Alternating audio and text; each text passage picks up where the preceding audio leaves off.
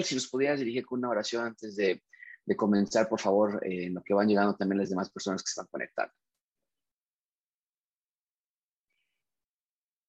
Eh, ¿Me dijiste a mí, pastor? Sí, sí, por favor, Mike. Ok, vamos a orar, por favor. Señor Benito Padre, cuántas gracias te damos, Dios, por este tiempo que nos permite de reflexionar acerca de tu palabra, acerca de las cosas que tú quieres que hagamos en nuestras vidas, Dios. Por favor, ayúdanos a ser intencionales, a ser decididos y comprometidos con tu causa, Dios, y que todo lo que hagamos sea para tu honra y para tu gloria, Padre. Pon en el corazón de mis hermanos y en el mío el que podamos hacer las cosas que son agradables delante de ti, no solamente hoy, sino cada día, cada instante de vida que tú nos prestes, Dios, que seamos luz y que seamos la sal de la tierra que tú nos has llamado a hacer para tu honra y gloria. Señor, en Cristo Jesús te lo pedimos y te damos gracias. Amén. Amén. Muchísimas gracias. Eh, hermanos, estamos viviendo una época única en la vida de nosotros como, como creyentes.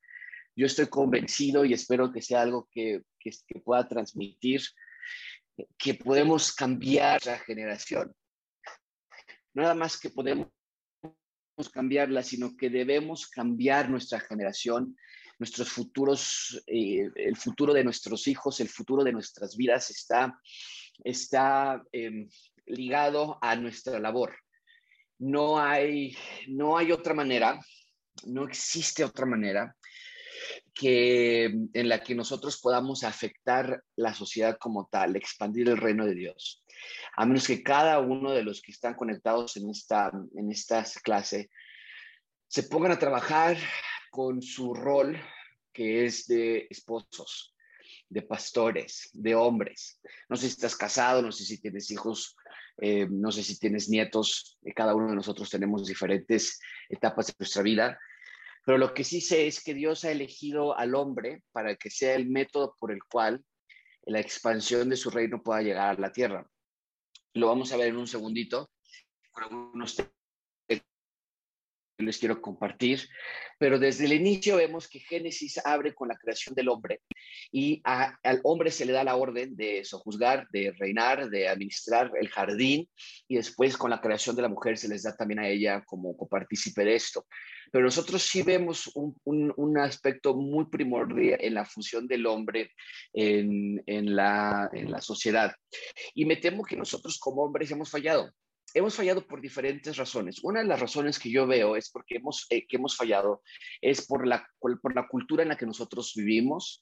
Vivimos una cultura machista, una cultura que, que trata a las mujeres y a los hijos como objetos. Nos, algunos de nosotros hemos golpeado a nuestras esposas, algunos de nosotros las hemos insultado, algunos de nosotros las hemos aislado, algunos de nosotros las hemos engañado, algunos de nosotros las hemos maltratado y con nuestros hijos por igual. Yo veo que como hombres hemos fallado en esta, en esta, en esta labor por la cultura en la que vivimos. No nada más la cultura en la que vivimos, sino también por la falta de enseñanza. También es una verdad que no tenemos la enseñanza en cómo ser hombres.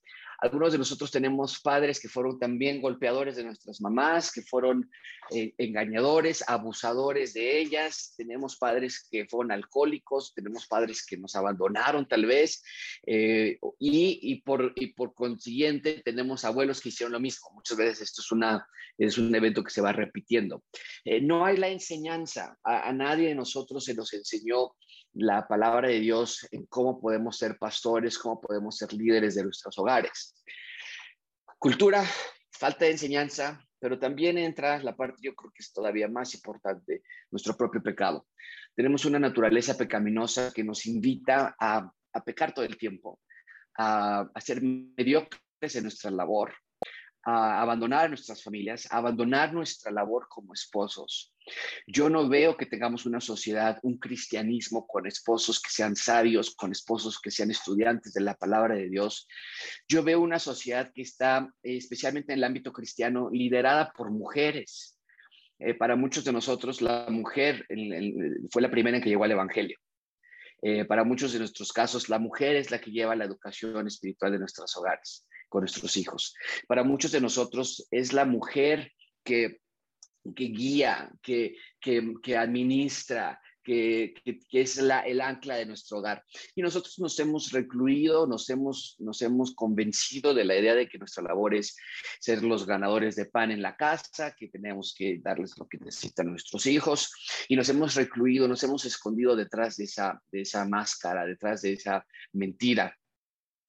Entonces yo veo que nuestro propio corazón eh, que ha renunciado a la labor que nosotros, a la que nosotros hemos sido llamados. Y es importante reconocerlo. Amigos, que ustedes puedan ver esta realidad, que ustedes puedan arrepentirse de esta realidad. No estamos haciendo nuestra labor al 100%. Y, y déjame ser muy enfático en esta área. Nunca lo vamos a hacer, nunca lo vamos a lograr. Pero es importante que nos, que nos comencemos a, a preparar hacia ese punto. Eh, que podamos reconocer, bueno, ¿dónde, está mi vida? ¿Dónde está mi matrimonio? ¿Dónde están nuestras finanzas? ¿Dónde están nuestros hijos? ¿Cómo están creciendo? ¿Dónde están los resultados? ¿Dónde está, eh, eh, ¿dónde está mi prioridad como hombre? Nosotros nos hemos vuelto hombres que estamos totalmente enajenados al trabajo y, y, vivimos en una ciudad muy complicada. Entonces mi papá, por ejemplo, salía a veces a las seis de la mañana, seis y media de la mañana y a veces regresaba 7 de la noche y, lo veíamos cansado y lo veíamos agobiado por, por dos horas o dos horas y media de tráfico que se tenía que enfrentar. Entonces, eh, vemos esa realidad que, que, es complicado, esa es una situación difícil en la que nosotros nos damos cuenta que sí es, es, es complicado el trabajo y demás, pero es importante que hagamos una evaluación. ¿Dónde está nuestra familia? ¿Dónde está nuestra, dónde está el éxito espiritual de nuestra familia? ¿Cuáles son las bases, los fundamentos de nuestra familia eh, en, los que estamos construyéndola. Yo creo que muchos de nosotros tenemos que ver que somos como, como arquitectos, y esto no importa en qué etapa de tu vida tú estés, si eres abuelo o si eres un joven que no te has casado aún, o jóvenes que no han tenido hijos, o jóvenes con hijos pequeños o hijos grandes. Cada uno de los que está en estos iconos, en estos recuadros, ustedes son arquitectos de una nueva generación. Y yo vuelvo a insistirlo, no lo digo al aire, no lo digo nada más para inspirar, yo estoy con que si cada uno de ustedes se convierte en un arquitecto bíblico, podemos cambiar el tono de nuestra ciudad, podemos cambiar la manera en la que nuestro país está construido, porque la palabra de Dios es así, es, la palabra de Dios es irreverente a la cultura, la palabra de Dios es contracultural y cada uno de ustedes tiene la posibilidad, si se somete a la palabra de Dios y si toma su rol como abuelo, papá soltero, soltero, papá con hijos pequeños o lo que sea, si cada uno de ustedes toma ese rol y se envuelve 100% en este labor, en este trabajo, yo estoy convencido que podemos hacer un cambio estructural, cultural, que va en contra de la lógica humana de nuestra ciudad. Entonces, déjame mostrarte a qué me refiero con todo esto. Déjame ver si puedo compartir mi pantalla porque es importante que ustedes vean esta parte. La voy a ir quitando, a mí no me gusta poner mucho la pantalla, luego ya no los puedo ver a todos. Pero quiero que vean Em, en primer lugar, quiero que vean ustedes el concepto moderno de hombre, el concepto moderno de hombre. Esto es lo que nosotros tenemos en la actualidad. Número uno, la definición que nosotros encontramos del hombre es, el hombre es un ser afeminado, un ser débil, un ser sumiso y con tendencias animales. Esto es la definición actual del hombre. Un ser afeminado. ¿A qué me refiero con afeminado? No me refiero a que seamos afeminados en el sentido de, que tengamos ciertas tendencias, sino en el sentido de que nos hemos eh, feminizado en la labor que nosotros tenemos. Eh, en lugar de ser hombres, eh, tú lees el Antiguo Testamento, tú lees el Nuevo Testamento y constantemente el Antiguo Testamento está hablando acerca de ser valientes, de estar listos para pelear, de estar listos para dar nuestra vida si es necesario. Llegas al Nuevo Testamento y el Señor Jesucristo dice, hey, si alguno quiere seguirme, si alguno quiere andar en pos de mí, tiene que negarse a sí mismo, tiene que dejar todo atrás y tiene que seguirme, eh, tiene que morir a sí mismo, tiene que seguirme. Bueno, en nuestra cultura nos hemos afeminizado en el sentido de que hemos renunciado a, nuestra, a nuestro rol de, valientes, de, contraculturales, de radicales, y hemos renunciado a esa parte en, ser ahora más débiles. Eh, lo comentaba yo en la clase el miércoles, los papeles se han intercambiado. Ahora, si tú haces una simple búsqueda en Google y le pones, ¿qué es ser mujer? Te va a salir guerrera, valiente, luchadora, este, eh, una mujer que se pone diferentes, diferentes eh, eh, porta diferentes roles, porque es mamá, es trabajadora, es, demuestra su valor y, busca su valor y se interpone una sociedad machista y, y, es, es, esa es la visión de la mujer. Tú pones ahora, y ahorita te voy a poner el ejemplo que yo puse acerca de, de, la definición del hombre, el hombre es un ser que tiene que aprender, que tiene que dar lugar a la mujer, que tiene que dar espacio, que tiene que ser tolerante, que no debe imponer, que no debe... Y, en cierta manera lo entendemos, está, la, cultura está tratando de luchar contra el machismo, ¿no? De cállate, tú siéntate allá y tráeme mi, comida y, y, caliéntame por favor la comida. Y, eso no es lo que estamos hablando cuando, cuando digo que hemos renunciado a nuestra labor de líderes, pero, pero, pero sí hemos, eh, la, la cultura sí ha, ha, cambiado por completo a que, a que ahora ustedes se sientan, escuchan, les toca dejar, les toca que otros ocupen los lugares, eh, no pueden imponer sus pensamientos ni en sus hijos, ni en sus esposas, no les puedes decir a tu esposa qué hacer,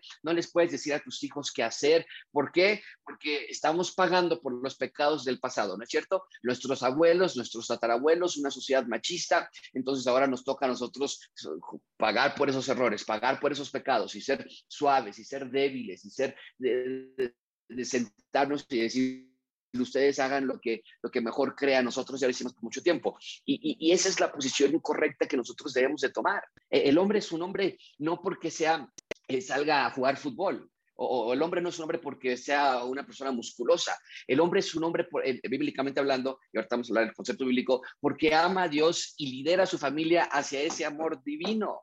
E, ese es el hombre que renuncia a sí mismo y con valentía y con agarre y con, y con fuerza y con radicaleza va y busca a su familia a llevarlos hacia Dios. Es el, es el pastor de su casa, es el sacerdote de su casa. E, e, él es el que va a enseñar la ley a, sus, a su casa. Y, y, ahorita vamos a hablar de eso, pero no hablamos acerca de esta parte donde nos debilitamos y donde llegamos a la casa y queremos ver la televisión. el concepto moderno del hombre es un, es un hombre trabajador, eh, eh, ejemplar, eh, que, va y que trata de hacerlo mejor en su trabajo, pero en su casa, la que manda es la esposa, la que tiene el control de la esposa, la que tiene que tranquilizarse, la que tiene que tener la última palabra es la esposa, o, nosotros nos, relegamos nuestra autoridad a nuestra esposa y eso es incorrecto. No podemos someternos a esa clase de definición eh, humanista eh, eh, contra, contra bíblica. número dos, ¿qué es la función del, ser, del ser humano? Es un ser sexual. El ser humano es un ser sexual, el hombre es un ser sexual. Y vean esta, esta em, em, pequeña cita textual que les puse de la revista Expanso. No es una revista eh, cualquiera, no, es un, no, lo estoy sacando yo de algún lugar, sino es algo que, que, está en, en, en, la comunidad y es muy popular. La versión de la masculinidad, vean lo que dice la la revista Expansión, la versión de la masculinidad de cuya pérdida muchos se lamentan, es de hecho una versión muy moderna maquillarse y tener sexo con otros hombres era masculino mucho antes de lo que ahora consideramos masculino, eh, de lo que ahora, de que lo que ahora consideramos masculino lo fuera.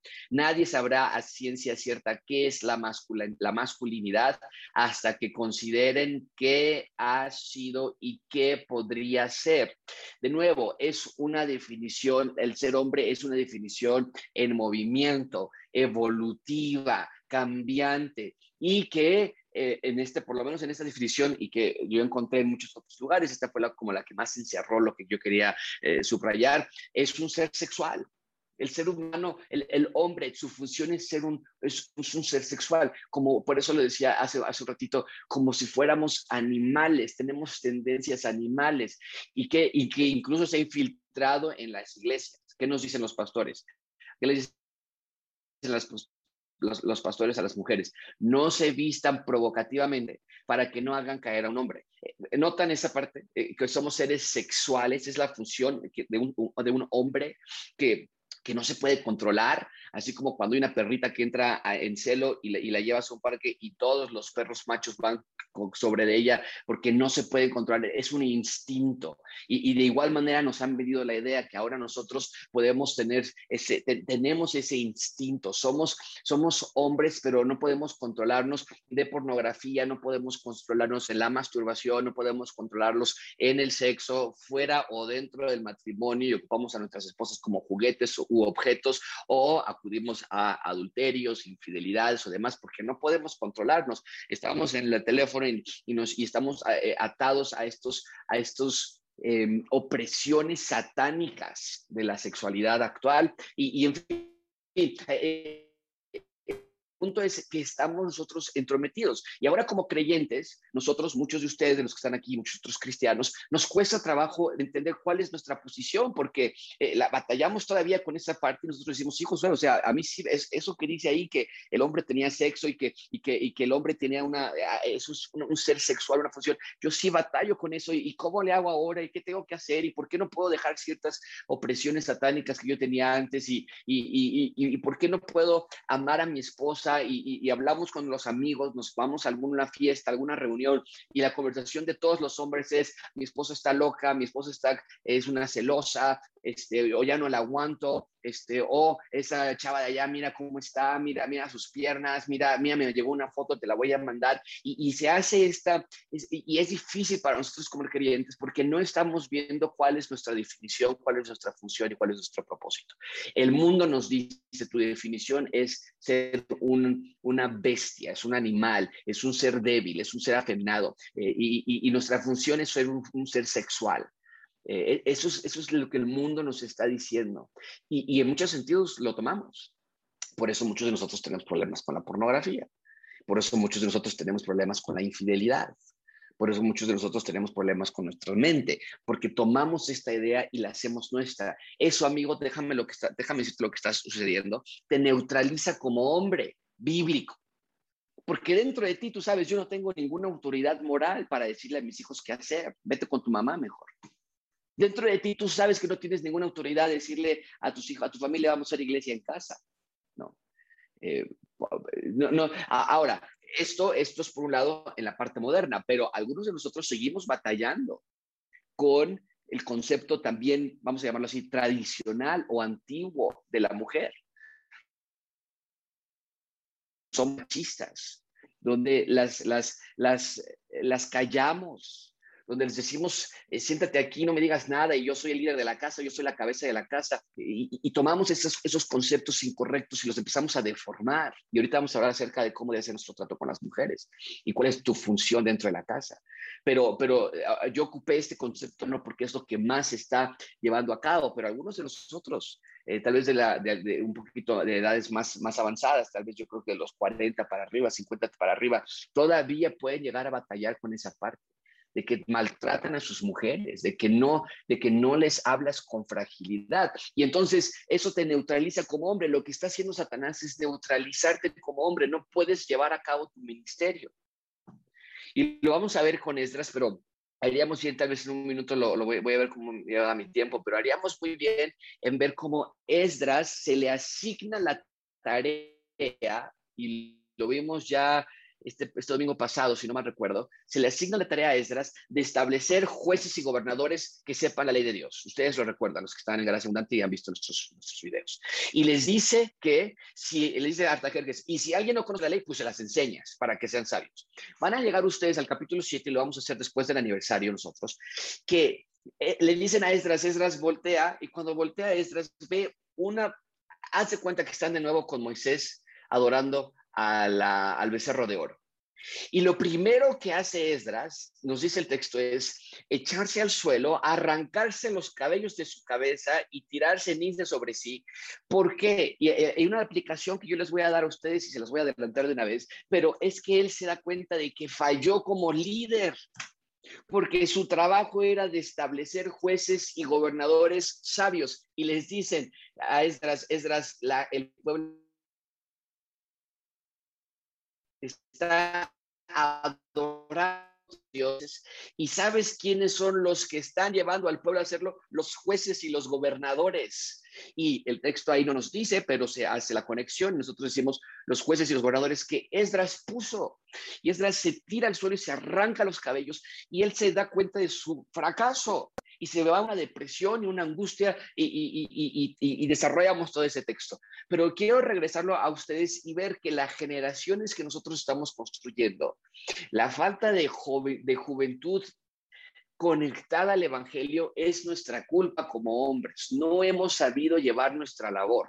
Y, nos hemos tragado las mentiras, las excusas tontas, ridículas, de que, ah, como nuestro hijo está en adolescencia, es que está en la edad, y entonces el hijo le grita a la mamá y le grita al papá y se encierra en el cuarto, y ya no hay manera de, y estamos llevando esto, y, y muchas veces ocurre con los jóvenes hombres, más que con las mujeres con los jóvenes hombres. Encontramos esa clase de actitud. ¿Qué estamos haciendo? Estamos replicando uno de nosotros en una edad de entre los 13, 18 años, que en esa edad no tiene filtro el joven. O sea, él dice, te odio, mamá. Y a los, aparte de los 19, 20, el joven aprende a filtrarse, tal vez, aprende a relacionarse en la sociedad. Y estamos reproduciendo copias de nosotros y mandándolos a una generación para que ahora él, nuestro hijito, se vaya a casar y vaya a tener una familia igual o peor que la nuestra es importante que ustedes vean esta realidad con la que nos estamos enfrentando. Eh, ustedes están en una guerra, nosotros estamos en una guerra. Esto es un estado de alerta, es un estado de emergencia. Ahorita Estados Unidos tomó la decisión de retirar sus tropas de Afganistán y en cuanto dieron el anuncio de que las tropas se iban, los talibanes empezaron a conquistar o a retomar las ciudades que habían perdido. Ya están a 15 kilómetros de Kabul, que capital de Afganistán. Y Estados Unidos acaba de enviar 3.000 tropas para tratar de sacar lo más rápido posible a los que están todavía en la embajada, que están atrapados, literalmente ya no pueden salir, los talibanes están sobre de ellos. Y, enviaron a, este, a, personal táctico de elite para sacar a estas personas que están en la embajada. Bueno, ustedes se encuentran en la misma situación sus familias, sus esposas, no importa la edad que tengan, están en la misma situación. Esto es guerra. Esto es guerra total. Y llegar de su trabajo en la noche a ver una película o a sentarte a, jugar un videojuego o, a, que te den la una de la mañana scrolleando tu teléfono es, es lo peor que puedes hacer. Cuando tienes a los, no, no, no a los talibanes, tienes a las huestes de maldad sobre ti. Entonces, quiero que ustedes vean esta realidad y la urgencia en la que ustedes se encuentran. No nada más eso nos dice el mundo, la definición es ser, una, ser, una, es ser un ser afeminado, débil, sumiso, con tendencias animales. Nuestra función es ser un ser sexual. Eh, nuestro propósito es ser peones, ya sea del poder o de la mujer. Del poder o de la mujer. Ese es el propósito del hombre. Ser peones al servicio del poder. ¿A qué me refiero con esto? Bueno, ahora entonces el hombre, lo que tenemos que hacer es esforzarnos en nuestro negocio, ¿no? Ser exitosos los millennials particularmente, los demás, bueno, pues ya tienen sus vidas hechas en cierta manera, ¿no? Pero ahora es, enfócate en tu negocio. Sé un siervo, un esclavo. Y vean cómo es esa parte. Sumisión a tu jefe, a tu negocio, a tu, a tu ego, a tu mismo ego. Sométete a eso. Cállate. En otras palabras, Satanás, el mundo no quiere que los hombres abran sus bocas para proclamar el evangelio, primero a sí mismos y luego a sus familias. Y es Satanás los quiere a ustedes callados, sometidos a su trabajo, a su desarrollo, a su esposa eh, y, y, a sus deseos, ser peones, ser, y, Dios no nos rescató a ninguno de los que nos está viendo esta mañana. Dios nos rescató para ser peones. Dios nos rescató para ser sacerdotes y reyes, que es lo que nos dice Apocalipsis 1.5, Apocalipsis 5.10, y que vamos a reinar con Él. Y te ha dado la, a ti particularmente, a las mujeres también las rescató para ser reyes y reinas, pero, pero a, ti, a, ti particularmente te rescató para que hagas un, un nuevo, una nueva dinastía y no seamos como Adán, no seamos como David, que les decía a sus hijos, oigan, tranquilos, eh, no, no hagan esto, hijito de allá, hijito de acá, no hagan esto, tú te metiste con tu hermana, tú te metiste...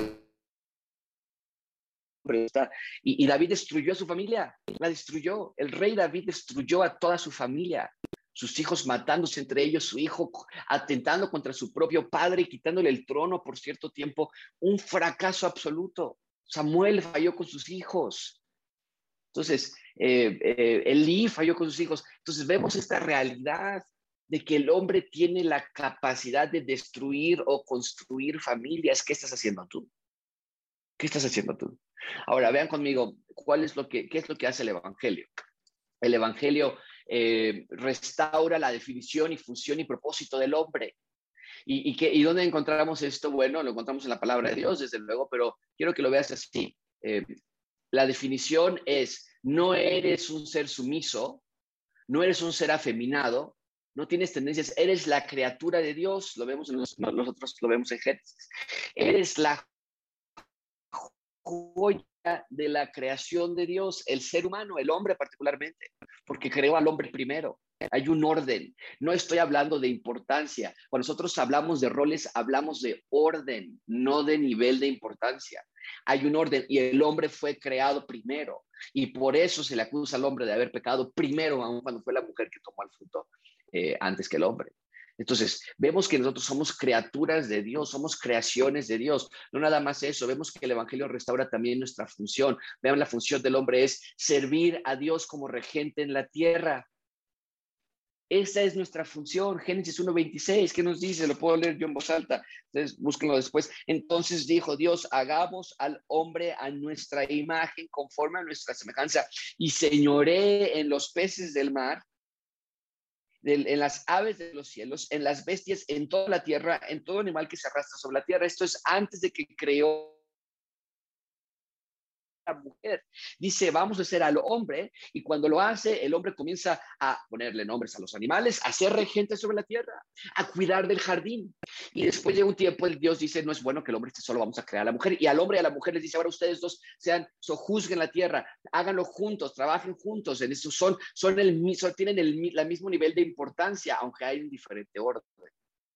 Pero nosotros vemos entonces en Génesis 1.26, tu función es ser regente de Dios en la tierra. Y, y, particularmente en tu caso, en tu familia o en tu próxima familia, para los que no se han casado. ¿no? Esa es tu labor, ser regente, es ser un administrador de los recursos que Dios te está dando. Cada alma que está bajo tu, bajo tu liderazgo, empieza con tu esposa, empieza con tus hijos o, tus nietos, e, eres responsable regente de eso. Y, nosotros nos, nos, burlamos y nos reímos y nos y criticamos a, a, los, a los antiguos regentes federal, a los gobernadores que están ahora como gobernadores del, del país, o bien al jefe de gobierno o jefa de gobierno y los criticamos y les decimos y nos enojamos y los baches y demás. Bueno, ¿cómo está tu ciudad como regente de la tierra? ¿Cómo está tu vida como regente de la tierra? ¿Tienes a tu esposa abandonada? ¿Tienes a tus hijos abandonados? ¿Te escondes detrás de, de la Biblia? No, yo, el esposo es la cabeza de la mujer y usted se calla y, me obedece. Tiene que ser sumisa, tiene que ser sumisa.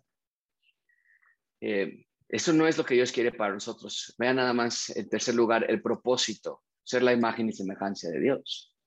Ser la imagen y semejanza de Dios. Cuando nosotros maltratamos a nuestra esposa, no está siendo la imagen y semejanza de Dios en la tierra.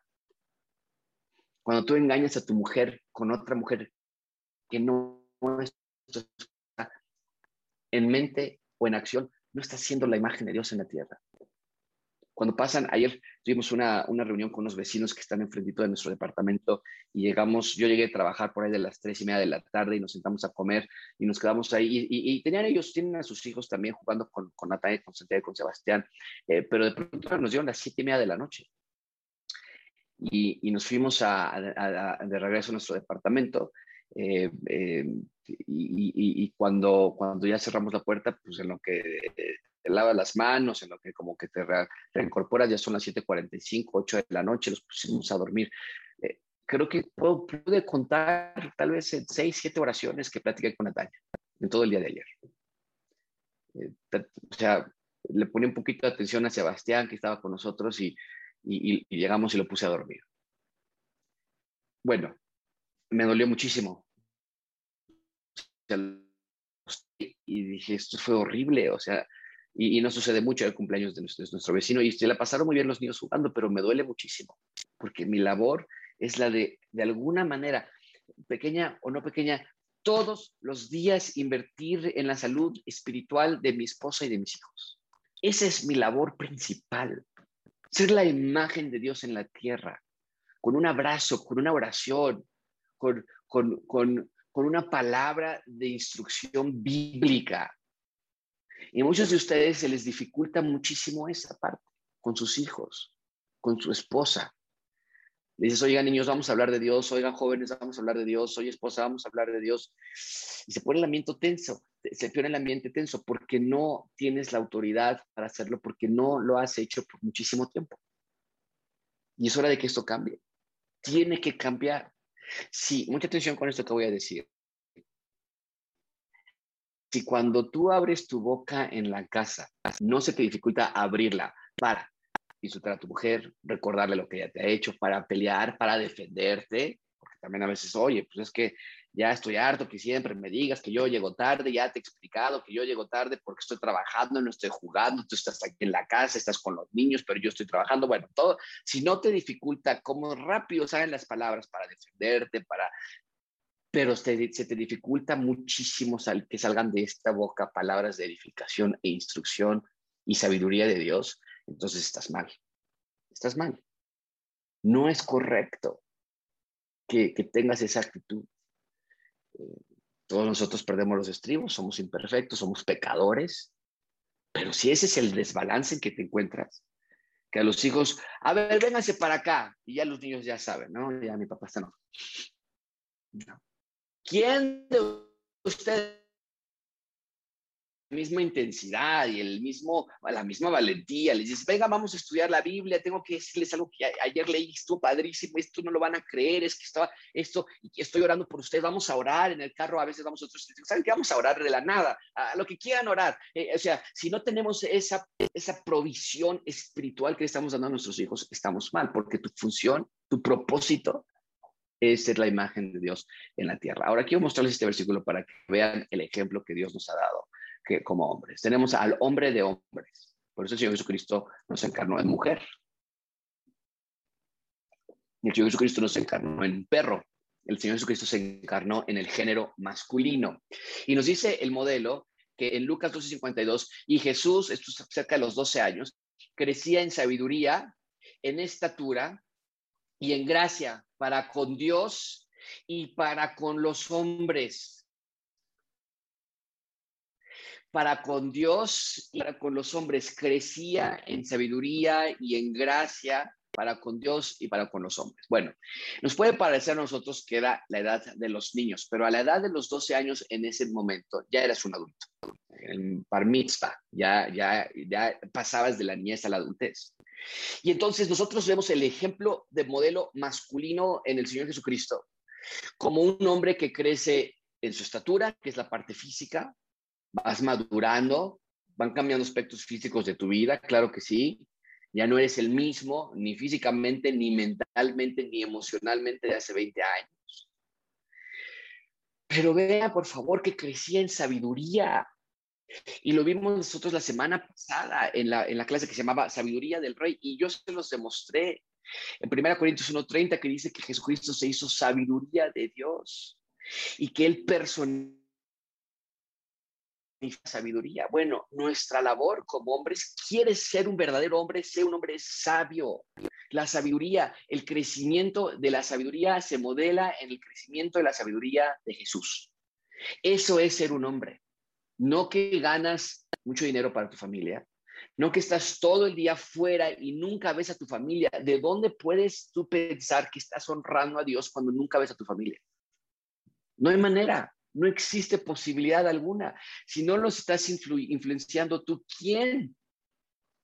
Te puedo decir una cosa, amigo, los que nos están viendo ahorita, todos los que... El vecino que vive al lado de tu casa, que está todos los días junto a tu, tu familia, el maestro de educación física, no está orando por tus hijos.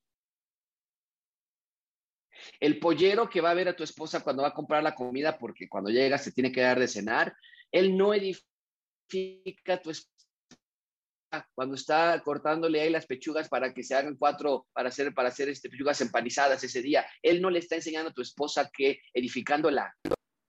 Cuando pones una serie de televisión y llegas y vamos a descansar y pasar tiempo juntos, y, van a ver ahí una, una, Ciro Gómez Leiva o, o, o, el que te guste, no sé qué canal de televisión vean ustedes, pero él, no está enseñándole a tu mujer ni a tus hijos eh, la, la, lo, que, lo que Dios quiere para sus vidas. Esa es tu labor. Y si tú voluntariamente te estás engañando, y bueno, es que tengo que trabajar mucho, por eso casi no los veo, este, eh, y, estás escondiendo, y fíjate nada más, cuando no somos hombres sabios afecta todo. Se hace una bolita de nieve y se hace muy grandota. Porque entonces, claro que va a haber problemas financieros, ¿no? Porque pues no somos sabios.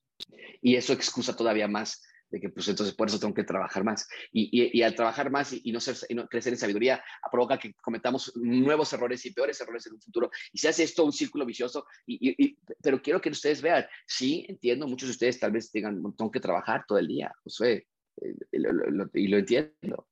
Y si es por una temporada, adelante. Tenemos aquí a, a marinos que están conectados, que se van, se van por meses. Bueno, pues si es tu trabajo, pues ¿qué le puedes hacer? ¿No? no, sea, tienes que cumplir en esa parte, pero son temporadas. Si, al marino le dicen, si a Hugo le dicen, tienes que ir tres años, no, tienes que renunciar, Hugo, porque no te puedes ir tres años y dejar a tu familia allí.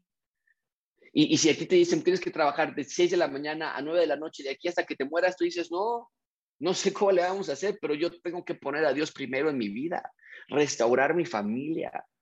Algunos de ustedes, amigos, tienen problemas con sus esposas, de muchísimos años, de muchísimos años. Algunos de ustedes están divorciados con sus esposas, y no hablo literalmente, pero están divorciados con sus esposas aunque viven en la misma casa. Algunos de ustedes no, no tienen una relación correcta con sus hijos. Y vamos a hablar eso en 15 días, pero algunos de ustedes son padres ausentes, aun cuando están allí, viviendo ahí. Mi mamá, su papá la abandonó y tenían, eran ocho de ellos y los abandonó como animales. Pero algunos de nosotros no necesitamos abandonarlos físicamente para abandonar a nuestras familias. Entonces, ustedes vean esta realidad acerca del crecimiento del Señor Jesucristo, el modelo que nosotros tenemos, porque nuestro modelo es crecer en sabiduría, sí en estatura, en nuestra etapa de la vida, pero en sabiduría, tener gracia, y vean cómo lo pone Lucas, para con Dios y luego para con los hombres. Y me temo que muchos gracia con los hombres, luego con Dios. Y nos preguntamos, ¿por qué mi hijo estará tan rebelde? ¿Por qué mi esposa y yo no nos podemos llevar bien? ¿Por qué no puedo dejar de pecar en esta área? ¿Por qué no puedo, ¿por qué no puedo tener iglesia en casa? Se oye muy bonito que te sientes y platiques. ¿Por qué yo no puedo? Pues tal vez es porque estás tomando el modelo del Señor Jesucristo y estás diciendo, yo crezco en estatura, no en sabiduría, en estatura y en gracia, pero no, no para con Dios, sino para con los hombres, para con mi jefe y, quiero alcanzar otro escaño y quiero llegar a otro nivel y quiero buscar. Y, y eliminamos la parte de crecer en sabiduría y crecer en gracia para con Dios. Y no hay otra manera. Ese es el modelo del hombre bíblico. No estoy hablando de, que en Estados Unidos se da mucho esto de que el hombre tiene que ser macho y que, y que no puede vestirse y que no, no, no, o sea, las modas cambian y a mí eso no me importa. El verdadero hombre, el verdadero hombre, no es el que sale a jugar fútbol todos los sábados. El verdadero hombre eh, no, no, es el que está este, eh, llegando y siendo el gerente y funcionario y todo el mundo le respeta en su casa. Conocemos una, un caso de una, no de aquí de México, de Estados Unidos, donde el hombre es literalmente el presidente de la empresa. Y si tú le acompañas o sea, toda la gente que va pasando, señor, señor fulano de tal, buenos días, señor fulano, en la casa, yo nunca he visto a alguien hablarle como sus hijos le hablan a este hombre. Cero respeto que le tienen, porque no está liderando su, él está creciendo para con gracia con los hombres, y muy bien, pero no creciendo ni en sabiduría, ni en gracia para con Dios. Entonces es importantísimo que ustedes puedan ver esto. Ahora, brevemente, por favor, si tienen sus Biblias a la mano, vean conmigo, por favor, eh, rápidamente a Juan capítulo 4. Juan capítulo 4, por favor.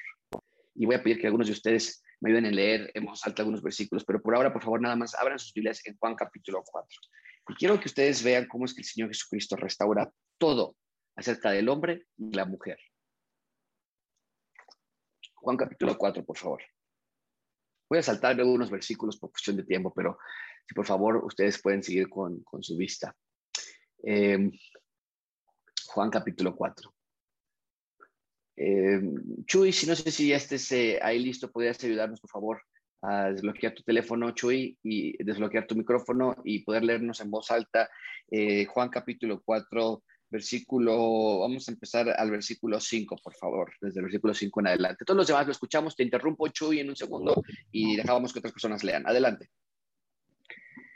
Vino pues, capítulo 4, eh, vino pues a una ciudad de Samaria llamada Sicar, junto a la, a la verdad que, que Jacob dijo, dijo, dio a su hijo José.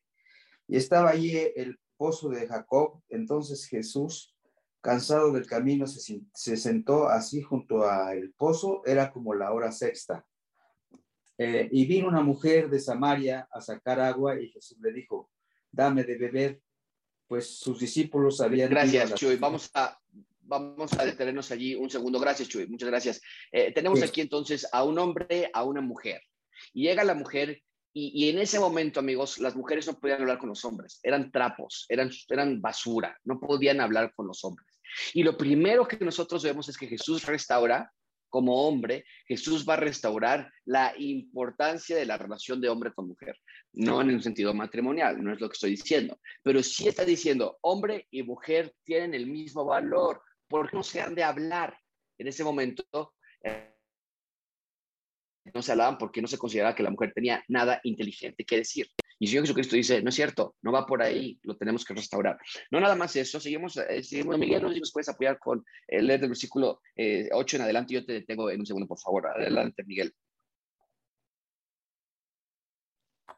Pues sus discípulos habían ido a la ciudad a comprar de comer. La mujer samaritana le dijo, ¿cómo tú siendo judío me pides a mí de beber que soy mujer samaritana? Porque judíos y samaritanos no se tratan entre sí. Respondió Jesús y le dijo, si conocieras el don de Dios y quién es el que te dice dame de beber, tú le pedirías y él te daría agua viva. Gracias, Mike. Vamos a detenernos ahí un segundo. ¿Por qué? ¿Qué es lo que estamos viendo? Amigos, quiero que por favor lo vean. Eh, el Señor Jesucristo eh, eh, toma su función de hombre en la tierra. Y él dice, ahora mi labor es enseñar a la mujer, a instruirla, primero, restaurar nuestra relación, porque eso de que la mujer se trata mal no está correcto. Lo restauro. Y ahora te voy a decir qué es lo que realmente necesitas y te voy a hablar acerca de la agua viva. Esa es la instrucción que le da el Señor Jesucristo a la mujer. Versículo 11, la mujer le dijo, Señor, no tienes de dónde sacarla. ¿Y de dónde vas a ir si no tienes, dónde tienes el agua viva? ¿Acaso tú eres mayor que nuestro Padre? Y dice versículo 13, cualquiera que bebe de esta agua volverá a tener sed, pero el que bebiere de agua que yo le daré no tendrá sed jamás. Una fuente de agua viva que va a saltar para vida eterna el hombre, el Señor Jesucristo, enseña a la mujer y la lleva hacia Dios. Eh, eh, está rompiendo los esquemas antiguos de que el hombre era el macho, de que el hombre era el rey y que el hombre no le hacía caso a la mujer, que es muy, muy parecido a lo que tenemos hoy día. Y el hombre, el Señor Jesucristo, como hombre que crece en sabiduría, nos muestra que nuestra labor primordial es la de llevar a otros a Cristo. ¿Cuál es tu labor? Primordial en tu casa, llevar a tu familia a Cristo, mostrarles el agua viva, ¿no? O sea, y, tiene que ser tu mayor deseo. Tú eres el sacerdote de tu casa, nadie más está intercediendo por, por, por tus hijos. Y si Jesús no hubiera hablado con esta mujer, te puedo asegurar que Juan 4, si nos dijera que el Señor Jesucristo no dijo, tengo que pasar por Samaria, esa mujer y ese pueblo hubieran quedado sin Cristo. Porque si Cristo no lo hacía, nadie más lo iba a hacer. Si tú no lo haces por tu familia, nadie más lo va a hacer. Nadie. Amigos, por favor, hombres, tomen su labor de propagadores del reino de Dios, de expansores del reino de Dios, de hombres que realmente dicen, yo soy hombre porque me voy a reconciliar con mi esposa, ya basta de decir que fue tu culpa, que es que tú me dejaste, tú me engañaste primero y yo te engañé después, o primero yo fui, pero tú también después le diste, o yo me reconcilio con mi esposa, es mi culpa, todo lo que pasa en tu familia es tu culpa, todo. Y siempre yo platico con los matrimonios y lo digo así, al, hombre le digo 100% tu culpa, a la mujer le digo 100% tu culpa, ¿ok? Pero ahorita tengo a 28 hombres que nos están viendo. Todo lo que pasa en su casa es su culpa, de una manera u otra. No somos tontos, no somos torpes. Yo sé que las mujeres están en su parte también, ¿no? Para tener una pelea se necesitan dos. Para tener un problema matrimonial se necesitan dos. Pero hablando de hombre hacia ti, asumimos nuestra responsabilidad, porque no podemos entrar al corazón de la mujer. Dios va a orar en eso a través de este libro. Pero me refiero que es tu culpa, ¿por qué? Porque es nuestra labor. Nosotros somos los regentes de nuestra casa. Y lo que vemos en la vida del Señor Jesucristo es tomarlo seriamente. ¿Sabes? El Señor Jesucristo no le importaba un comino el agua, sino que vio la primera oportunidad para enseñarle a la mujer lo que ella no sabía. Y después los discípulos le van a decir, Señor Jesucristo, trajimos carnitas y, no quieres comer. ¿Y sabes qué le va a decir el Señor Jesucristo? ¿Qué no entienden hombres, a estos doce hombres todavía cegados, que mi comida no es la comida física, sino mi comida es obedecer la voluntad del que me envió. Esa es tu comida también de ustedes, hombres. ¿No? O sea, abrimos la boca, oye, esposa, ¿cuándo vas a hacerme ese caldo ese, ese, ese mole de olla, o cuándo vas a hacerme esas enchiladas que te queda muy bien. Eh, tu comida no es esa. Ni las relaciones sexuales. El sexo no es para ti, es para tu esposa. Ni nada de lo que nosotros pensamos en como casa. No, tu, tu departamento, tu casa no es tu reino. Tú eres el, el que va a servir y que va a decir, si yo me quedo sin tomar agua, me vale, con tal de que mi familia tenga agua viva. Después vean lo que sucede. Versículo 15 le dice, la mujer le dice, pues dame esa agua para que yo no, eh, no tenga sed. El versículo 16, ve y llama a tu marido y ven acá. Ahora vamos a movernos de restaurar el concepto de hombre a restaurar el concepto de matrimonio. Y esta mujer ha sido abusada. Vean, después dice, dice la mujer, no, no tengo marido, estoy solterona. ¿Y qué le dice Jesús? No, no estás solterona. Eh, bien has dicho, no tengo marido. Cinco, cinco veces te has casado y el que tienes ahorita no es tu marido. Esto sí has dicho con verdad. ¿Sabes lo que está pasando? Esta mujer fue abusada cinco ocasiones, porque en ese momento se divorciaban, los hombres aventaban a las mujeres como trapo. Cinco ocasiones las te han aventado como trapo. Y ahora le dice el Señor Jesucristo, estás con un hombre que ya, ya renunciaste al matrimonio. Y lo que en esencia está sucediendo, esta mujer se está prostituyendo. Es lo que está pasando. La han tratado tan mal que se está prostituyendo. ¿Y qué es lo que está diciendo Jesucristo? Ahora vamos a hablar del matrimonio. Y lo que te están haciendo no es correcto y lo que tú estás haciendo no es correcto. El matrimonio es entre un hombre y una mujer que el hombre va a amar a su esposa para siempre y es lo que tú necesitas, un hombre que te ame bíblicamente. Es lo que le está diciendo Jesucristo a la mujer. Estás en pecado. Y los hombres están en pecado también por la manera en que te han tratado y tú estás en pecado porque estás prostituyendo.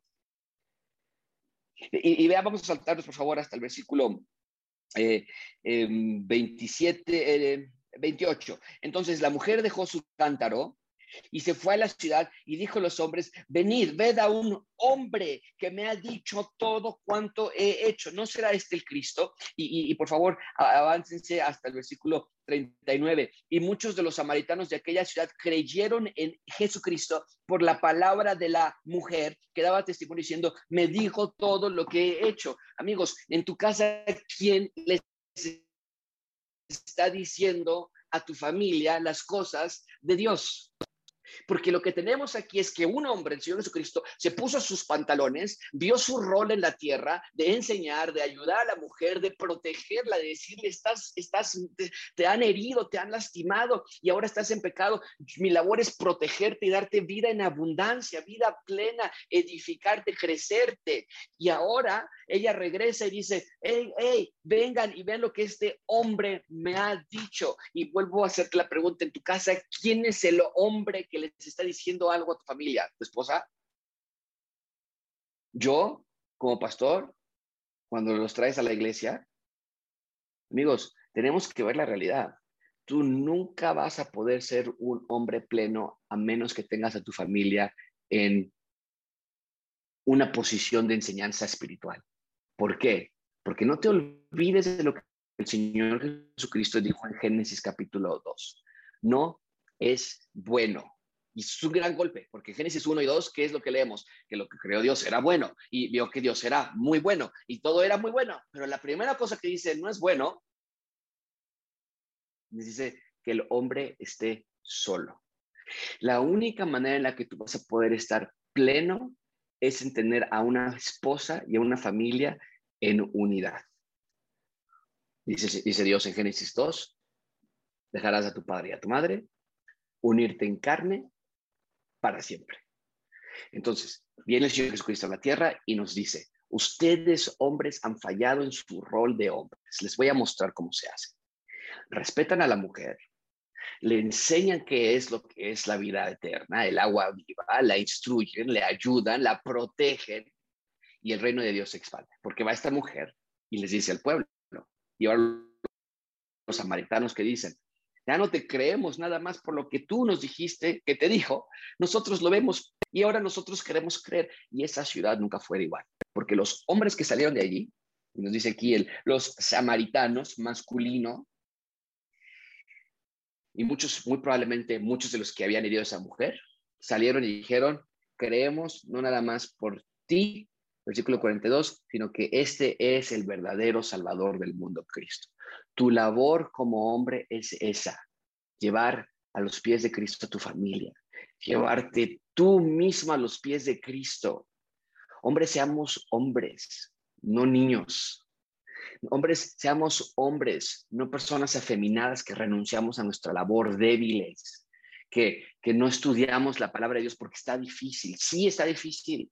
Y sí, toma un rato que llegues de trabajo, que te tengas que sentar a jugar con tus hijos enseñarles la Biblia. Y sí, lo que te va a querer ganar el sueño, pero eso es ser hombre, es ser valiente. Y eso es pensar a futuro, es decir, mi familia tiene que ser influenciada por mí. Ese es mi trabajo, porque cuando tú llegues a la presencia de Dios, Dios no te va a preguntar qué hiciste con las horas que te dio en el trabajo. Dios no te va a preguntar cuántos partidos ganaste de fútbol. Y ni te va a preguntar cuántos pares de zapatos les pudiste comprar a tus hijos gracias al gran esfuerzo que hiciste en tu, en tu trabajo secular. Dios te está dando almas empezando con, tu esposa. Y los jóvenes que no se han casado, Dios te va a dar almas con, con tu esposa, tu esposa futura. ¿Qué estás haciendo con esa alma? Amigos, espero que terminando esta clase ustedes se puedan arrepentir. Yo igual, yo igual, esto es para todos, esto es algo que Dios me está tocando a mí y arrepentirme yo junto con ustedes y decir, Señor, yo quiero crecer en sabiduría, yo quiero crecer en gracia hacia ti y con los hombres. Y yo quiero ser como tú en Juan 4, que toma una mujer que, está abandonada, despreciada, y así a veces están nuestras mujeres en casa, las tenemos guardadas con nuestros hijos, las mandamos a trabajar o las mandamos en la casa que cocinen y las tenemos abandonadas y maltratadas y abusadas, y es hora de que nosotros seamos como Jesús en Juan 4 y que se pongan los pantalones y que digan, no importa tanto lo físico, lo material, a mí me importa lo espiritual de mi familia. ¿Y cómo estás? ¿Cómo está mi esposa? ¿Y cómo están mis hijos? ¿Y cómo está mi propia vida espiritual?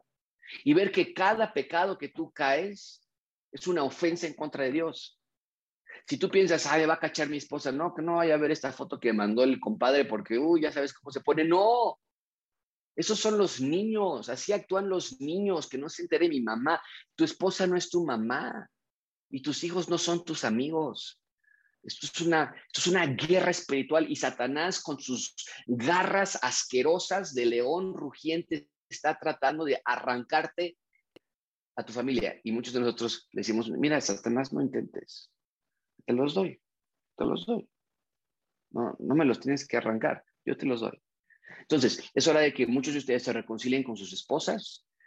Me imagino, en un grupo de este tamaño, hay muchos que están peleados con sus esposas de mucho tiempo. Y no estoy hablando de que no, o sea, ayer no nos peleamos, no, estoy hablando de cosas que ustedes van con rencor desde hace mucho tiempo y que te inhibe, Claro que tú no vas a poder abrazarla sinceramente, claro que tú no vas a poderle un beso sinceramente, claro que tú no vas a poder sentarte con tus hijos porque tú tienes rencor en tu corazón todavía. Es hora de que tú digas, basta, no soy un hombre bíblico, si ese es tu caso. Si ya lo eres, continúa con eso. Hay muchas áreas para trabajar todavía, pero no se rindan en esta labor, sean hombres y que en el día que ustedes fallezcan y vayan a la plenitud del reino de Dios y después aquí en la tierra, cuando Él venga a instalar su reino aquí en la tierra, que, en su, que su familia no pueda decir, no tenga que decir, mi papá trabajó mucho por nosotros. No, mi papá se iba muy temprano y regresaba muy tarde por nosotros. No, mi papá se echó todos los partidos de la América. No, que ellos puedan decir, mi papá se dio todo para que nosotros conozcamos el Evangelio de Dios. Y claro, la semilla va a estar puesta en ellos. Que tu esposa pueda decir, mi esposo se dio siempre con sus dificultades y con sus problemas y con sus pecados, pero se dio siempre para que yo pudiera ser esa mujer de Juan 4, feliz, protegida, establecida, amada, respetada. Que ustedes puedan decir, al final de sus vidas, mi esposo, mi, esposo, mi papá, mi abuelito, se dio todo por, su, por mi abuelita, se dio todo por sus nietos, todo por sus hijos aún adultos, para que puedan conocer el reino de Dios. Eh, espero que esto sea su oración. Esa es la mía para cada uno de ustedes. Cada hombre que usted está aquí representa un mini reino en Cristo, desde luego, pero una, nueva generación y de, y de decenas de personas que sus hijos van a tener más hijos y sus nietos van a tener más nietos y demás, y ustedes van a, eh, cada uno de nosotros representamos miles de personas que pueden hacer un cambio en la Ciudad de México a través de una vida espiritualmente entendida de que es ser un verdadero hombre. Bueno, vamos a despedirnos hasta aquí, me pasé cinco minutos, pero muchas gracias por conectarse.